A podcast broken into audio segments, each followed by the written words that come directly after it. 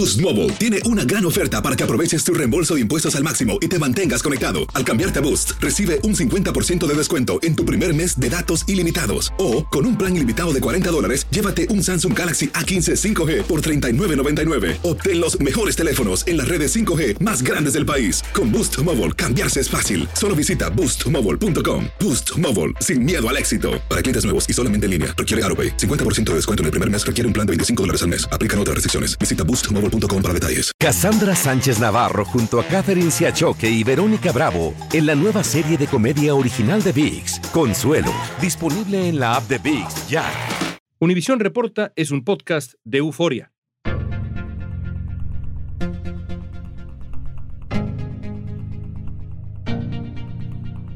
Una investigación dejó al descubierto que México viola los derechos de cientos de niños que no poseen un acta de nacimiento por ser hijos de inmigrantes indocumentados desde recién nacidos hasta niños mayores de 10 años, todos nacieron en México y ninguno tiene un nombre ni existe legalmente.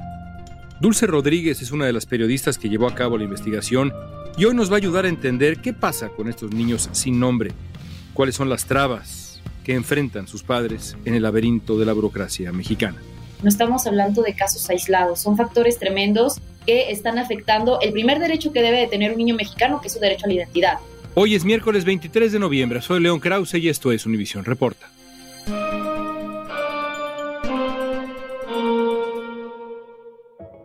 El flujo migratorio desde Haití y otros países de la región hacia Estados Unidos se ha disparado en los últimos años. Muchos de estos inmigrantes finalmente se establecen en México y tienen hijos, sin contar con un estado migratorio legal. Según la Constitución mexicana, todo niño nacido en México tiene derecho a la nacionalidad pero ese derecho no se respeta. Dulce Rodríguez es periodista de B Noticias y Newsweek y desarrolló una investigación sobre estos niños sin nombre, con el apoyo del International Center for Journalists. Dulce, vamos a empezar no en México, sino en Haití. ¿Qué ocurre en Haití que ha provocado esta crisis, este éxodo en esos números tan dramáticos de haitianos?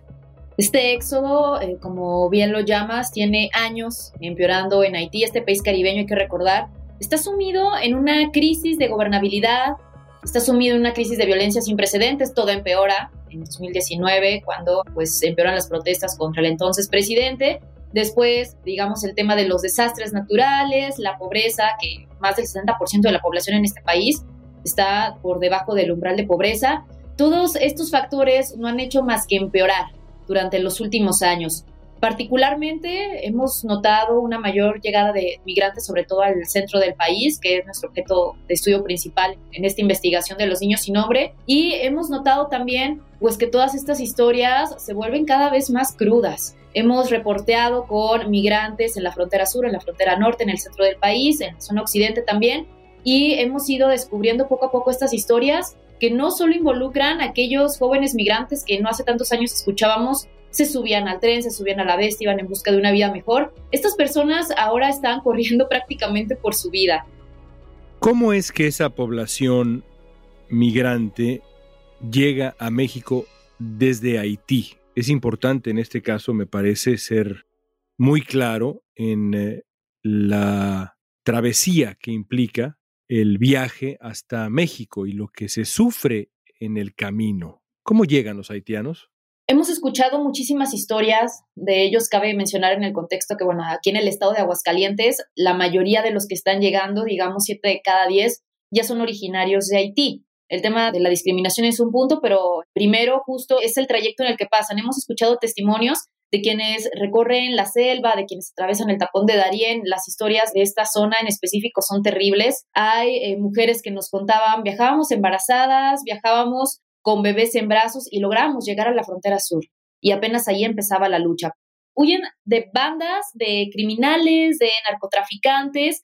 Hay que sumarle incluso pues la situación en la que están. No es que viajen con mochilas llenas de alimentos o con alguien que los proteja. Cada quien está buscando pues proteger a los suyos, su propia vida y pueden pasar meses incluso desde que inician su recorrido hasta que llegan acá.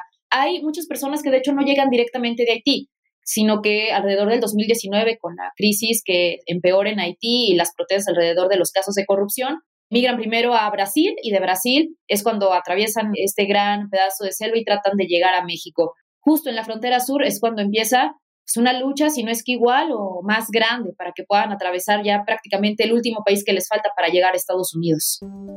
El relator de la OEA sobre los derechos de los migrantes declaró a la Deutsche Welle que la migración haitiana enfrenta uno de sus momentos más críticos. Estos migrantes, además de enfrentar peligros en sus travesías, no siempre encuentran respuestas a la garantía de sus derechos en los países a los que llegan. ¿Cuáles son las eh, condiciones a las que se enfrentan en México muchos de estos migrantes? Hay, por supuesto, ejemplos también de comunidades haitianas que han hecho vida en México, que han comenzado a echar raíces, y te quiero preguntar sobre esas comunidades también, pero la mayoría, por desgracia, enfrenta condiciones que son muy complicadas. ¿Puedes describir esas condiciones? Así es, hemos encontrado eh, muchos contrastes en estas comunidades. Sabemos que, por ejemplo, hay campamentos que ya tienen algunos años, ubicados, por ejemplo, en Tijuana, en Baja California. En la mayoría también suele pasar un periodo más extenso en Chiapas, en Tapachula, en la frontera sur, la principal entrada de los migrantes que cruzan por tierra para llegar a México y atravesar Estados Unidos. Hay comunidades en donde poco a poco empiezan a ser más incluidos. Un punto importante, esto mm, no se debe, digamos, a las acciones ejercidas por las autoridades, ya sea a nivel estatal, municipal, por el gobierno federal.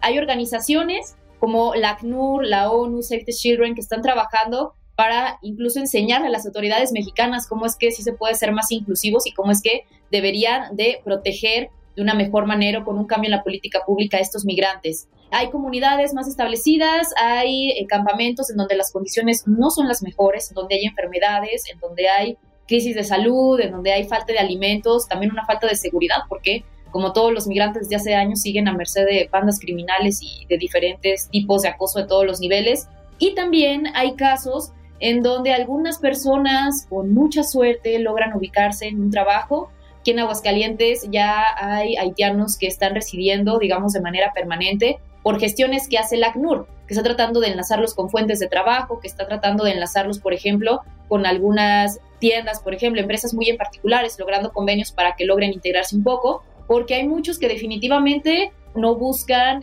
ya siquiera llegar a Estados Unidos, sino incluso residir en México. El porcentaje de las solicitudes de asilo aquí en México ha aumentado de manera increíble, mínimo se ha duplicado en los últimos dos años.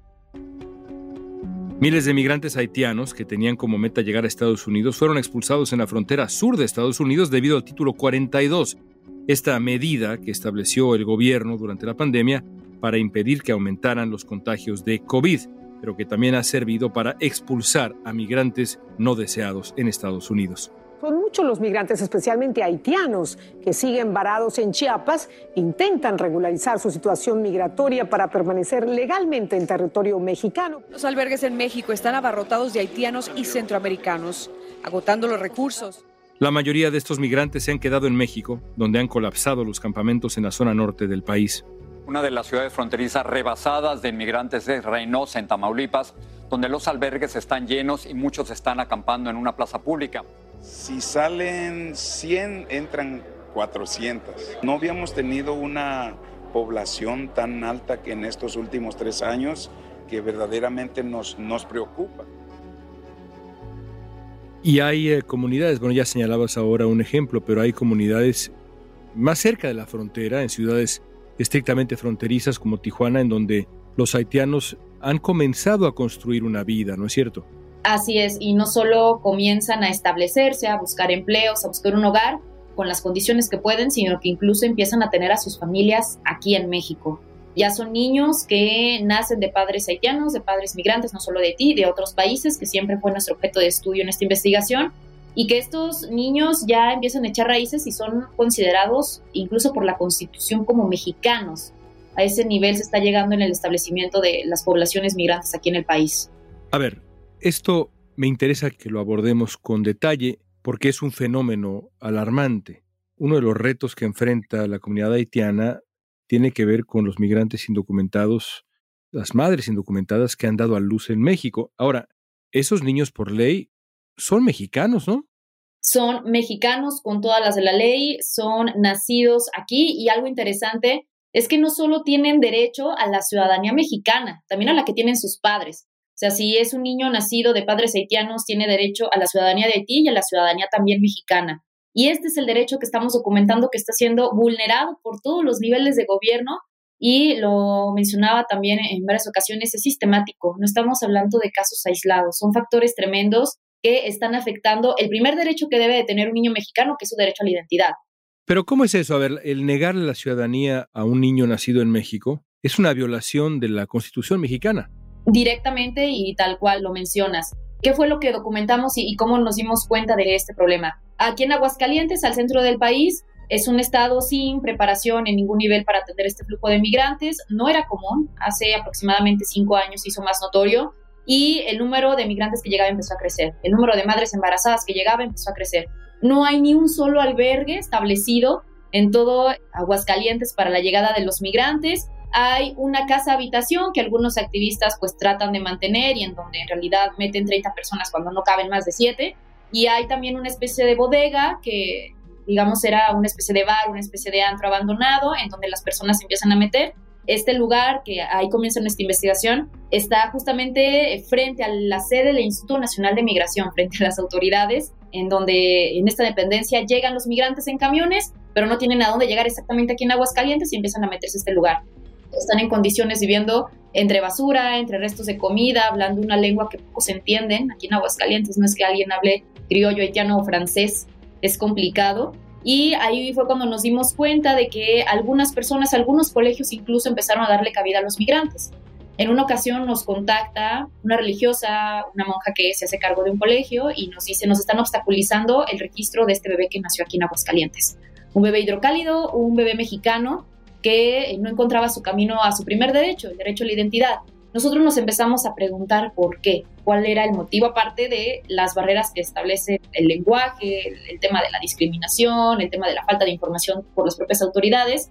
Y nos vimos que en sí el problema es burocrático, es administrativo, es de discriminaciones a todos los niveles. ¿Qué le pedían a este bebé para poderlo registrar como un ciudadano mexicano? ¿Qué le pedían a los padres, a las familias?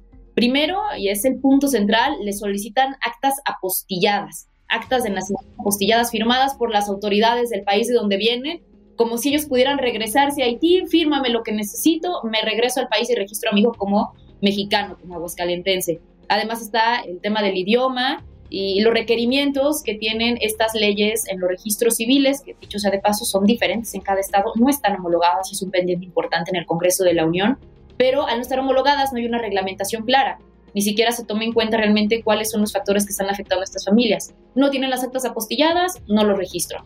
Entonces los dejan sin en su acta de nacimiento. Y sabemos que aquí en México, sin un acta no puedes tener acceso al seguro social, queda vulnerado tu derecho a la salud, el derecho a la educación, el derecho prácticamente a cualquier cosa. Ni siquiera pueden ser bautizados.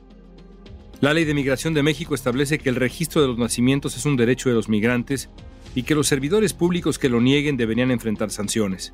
Además, México forma parte de tratados internacionales como la Declaración Universal de los Derechos Humanos y la Convención sobre los Derechos del Niño. Todas las personas nacidas en el país deben gozar de los derechos que reconocen esos tratados.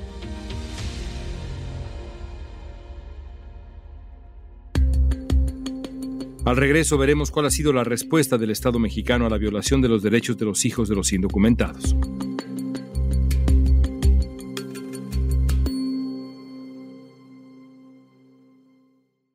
Boost Mobile tiene una gran oferta para que aproveches tu reembolso de impuestos al máximo y te mantengas conectado. Al cambiarte a Boost, recibe un 50% de descuento en tu primer mes de datos ilimitados. O, con un plan ilimitado de 40 dólares, llévate un Samsung Galaxy A15 5G por $39.99. Obtén los mejores teléfonos en las redes 5G más grandes del país. Con Boost Mobile, cambiarse es fácil. Solo visita boostmobile.com. Boost Mobile, sin miedo al éxito. Para clientes nuevos y solamente en línea, requiere AroPay. 50% de descuento en el primer mes requiere un plan de 25 dólares al mes. Aplican otras restricciones. Visita Boost Mobile detalles. Cassandra Sánchez Navarro junto a Catherine Siachoque y Verónica Bravo en la nueva serie de comedia original de VIX, Consuelo, disponible en la app de VIX ya. Estamos platicando con la periodista Dulce Rodríguez. Es difícil determinar una cifra exacta de cuántos niños no han podido obtener una identificación en México, pero hay datos que dan una idea de la situación. Por ejemplo, solo en Chiapas los nacimientos de hijos de migrantes se cuadruplicaron en un periodo de un año. La Secretaría de Salud reportó que pasaron de 432 a más de 1.600 entre 2020 y 2021. En consecuencia, creció la demanda en los registros civiles. Entonces es un pantano burocrático, no hay ayuda, no hay excepciones, no hay apoyo. Usted me entrega la documentación requerida en este laberinto burocrático típico mexicano, y lo digo por desgracia con la experiencia de ser mexicano y de haberlo enfrentado, o pues básicamente lo sentimos mucho y hágale como quiera, este niño básicamente no existe, no tiene nombre, no tiene identificación, no tiene nombre. De hecho, sí, justo por eso denominamos la investigación los niños sin nombre. Sus padres los pueden llamar de alguna manera, pero legalmente estos niños no existen, son negados por el país que los vio nacer. Y lo subrayamos mucho, no son casos aislados. El Instituto de la Defensoría también tiene documentados varios casos, decenas de ellos, no se diga ONU Derechos Humanos, no se diga Save the Children, porque precisamente son organizaciones externas al gobierno mexicano quienes documentan los casos. Y por hablar de, ejemplo para dimensionar el problema, en la frontera sur, en Tapachula, justo en Chiapas, se llevó a cabo una jornada para regularizar a estos niños. Nos comentaban que en un solo día más de 50 familias acudieron a registrarse de manera express con sus actas de nacimiento con sus niños, niños de 10, 11 años que no tenían ningún acta, que no existían para el sistema mexicano, que nunca los pudieron registrar y directamente acudieron a esta jornada organizada también por la Organización de las Migraciones y lo que hacían era enseñarles a las autoridades mexicanas, una jornada llevada a cabo con autoridades también del propio estado, del propio Chiapas, autoridades federales, para decirles, miren cómo sí se puede, sí se puede registrar estos niños. Les enseñamos rutas legales para hacerlo. Ok, no tienes las apostillas, pero cuentas con un documento que te dio migración cuando entraste al país. Hazlo válido para que puedan registrar al niño, al bebé, pero en un solo día más de 50 familias varias de las familias con varios hijos que jamás fueron registrados, que jamás existieron para el sistema mexicano. El problema de los niños sin registro de nacimiento no es exclusivo de las familias haitianas. En general han aumentado los nacimientos de hijos de extranjeros en situación irregular. El título 42 ha convertido este país en un limbo de migrantes. Con un récord de más de 131 mil peticiones el año pasado, México es la tercera nación con más solicitudes de refugio en todo el planeta. Ciudadanos haitianos y hondureños son los principales solicitantes de asilo en México, pero según la Comar, la mayoría no cumplen con los requisitos para recibirlo. Según la Agencia para los Refugiados, ACNUR, el año pasado las solicitudes de asilo en México aumentaron en 220%. Lo que también ha provocado que los trámites migratorios tomen hasta el doble de tiempo en ser procesados. Lo único que estamos buscando es documentación, nada más. No venimos aquí para hacer daño a México. ¿Y cómo justifica o explica el sistema mexicano, el gobierno mexicano, esta atrocidad legal que nos estás describiendo? ¿Te respondieron alguna pregunta al respecto? ¿Qué investigaste? ¿Qué encontraste? Justo hay una organización llamada IMUMI que fue vital para crear esta investigación en donde ese instituto que se dirige más a la protección de las mujeres migrantes nos explicaba que es un tema de varios niveles. Primero, hay dos iniciativas desde 2018 que están congeladas en el Congreso, en el Congreso de la Unión, respecto a homologar los registros civiles. Y este es un punto central porque homologándolos, los requisitos pudieran ser diferentes, pudieran adaptarse, pudieran cambiar. Hay temas incluso presupuestales. En Chiapas, la propia Organización Internacional para las Migraciones nos decía que incluso se quedaban sin toner en registros civiles para poderles imprimir acta, que muchas veces esa era la excusa, porque digamos que en Chiapas la apertura es un poco mayor. Sabemos que el flujo de migrantes sigue creciendo, no así el presupuesto para estas organizaciones, incluso para la Comar, para la Comisión Mexicana de los Refugiados, siguen batallando, hay eh, listas de espera tremendas de semanas y más que meses en la frontera sur para que les den este primer documento a los migrantes que entran, ya sea que tengan algún permiso por algún tiempo, que sí los dejen entrar, que sí los acepten como refugiados, pero estas esperas son larguísimas. Es un tema a nivel legislativo, a nivel presupuestal y es un tema que también lo documentamos, no es que desconozcan las autoridades. Ha habido reuniones incluso de la propia Secretaría de Gobernación a nivel federal, de los registros civiles de los estados que se llevan a cabo cada cierto tiempo, en donde organizaciones han ido directamente y les han dicho, está pasando esto, les estamos dando estas soluciones y desde hace años no existe pues esta voluntad política que tanto referimos los periodistas en México para poder solucionar este problema. Hay otras prioridades para los legisladores. Siempre hay otras prioridades antes que los migrantes y sus derechos. ¿Qué puede ocurrir si esto continúa? Si los niños sin nombre se convierten en una generación de niños sin nombre en México.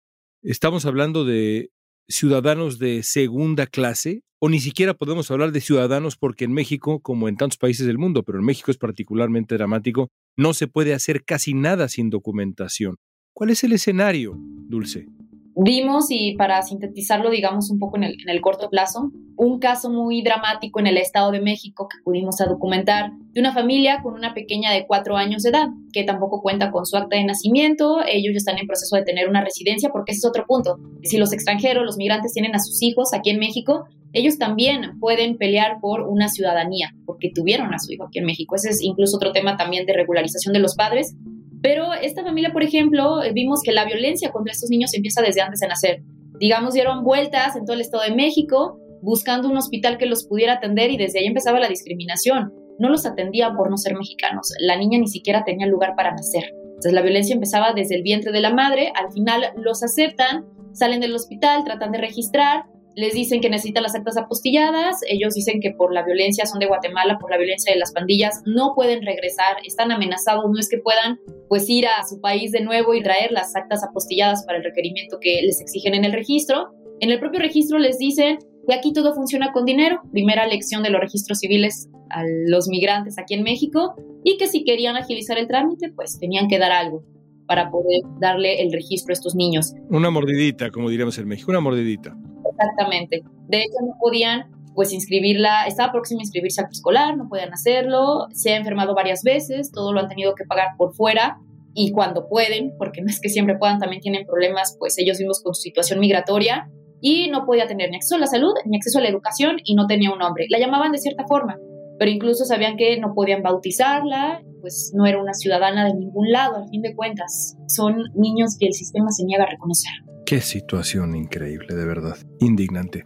Dulce, gracias por revelarla en el trabajo que has hecho y por hacerlo también con nosotros el día de hoy en Univisión Reporta. Gracias por tu tiempo. Gracias a ustedes por el espacio y estaremos al pendiente y dándole seguimiento a esta investigación, por supuesto. Organismos como la UNICEF y la Organización Internacional para las Migraciones siguen trabajando en que se otorgue la identidad debida a los menores hijos de migrantes. El Instituto para las Mujeres en la Migración considera que una salida para este problema sería tener una ley única de registros civiles para homologarlos a todos. Esta propuesta se ha llevado a la Cámara de Diputados en dos oportunidades, pero hasta el día de hoy no se ha sometido a votación.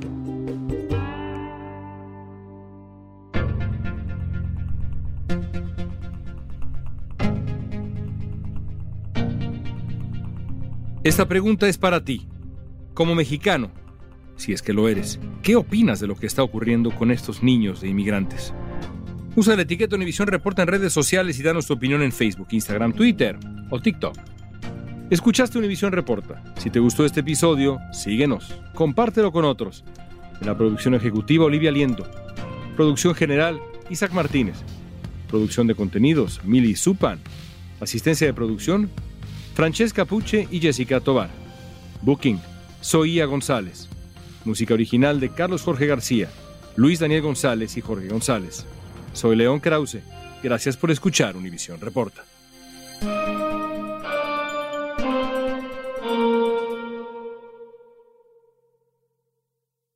Boost Mobile tiene una gran oferta para que aproveches tu reembolso de impuestos al máximo y te mantengas conectado. Al cambiarte a Boost, recibe un 50% de descuento en tu primer mes de datos ilimitados. O, con un plan ilimitado de 40 dólares, llévate un Samsung Galaxy A15 5G por $39.99. Obtén los mejores teléfonos en las redes 5G más grandes del país. Con Boost Mobile, cambiarse es fácil. Solo visita boostmobile.com. Boost Mobile, sin miedo al éxito. Para clientes nuevos y solamente en línea, requiere AroPay. 50% de descuento en el primer mes requiere un plan de 25 dólares al mes. Aplican otras restricciones. Visita Boost Mobile para detalles. Cassandra Sánchez Navarro junto a Catherine Siachoque y Verónica Bravo en la nueva serie de comedia original de VIX, Consuelo, disponible en la app de VIX ya.